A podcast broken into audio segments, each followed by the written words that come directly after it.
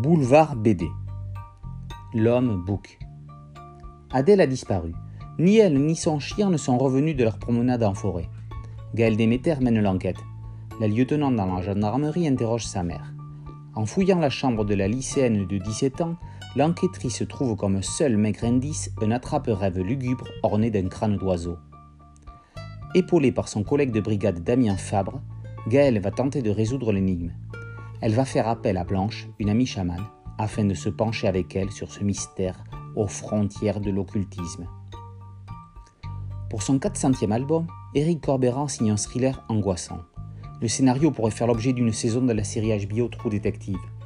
Un duo d'enquêteurs, des meurtres ou des disparitions et un univers sombre.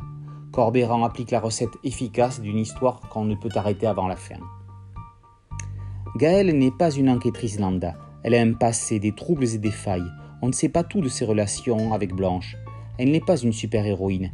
Elle demande de l'aide et si elle se trouve confrontée à des problèmes qui ne sont pas dans ses cordes. Elle est tout simplement humaine et donc parfaitement crédible. Corbéran sème des indices d'ambiance. La chambre d'Adèle est décorée de posters entre autres de Radiohead, de Kurt Cobain et de Beyoncé, dont on pourrait faire la bande son de l'album. Le livre de SF Le Maître des Illusions de Tanit Lee dans la collection Le dit de la Terre plate est dans la table de nuit de la jeune fille. Dans cette histoire, un prince traite les hommes comme des jouets. Le parallèle est assumé avec l'homme bouc. C'est justement le dessin d'un homme à tête de bouc dans un artbook d'Aurélien Morinière qui a donné l'idée du scénario à Corbéran. Le limousin de résidence de Morinière sert de décor au thriller qui en est issu.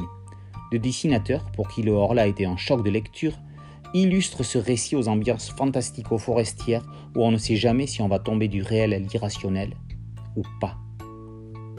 Les personnages de Morinière sont dans la filiation Guérino, tandis que ses décors lorgnent plus vers Charlie Adler. Le traitement en niveau de gris accentue le côté lugubre des événements.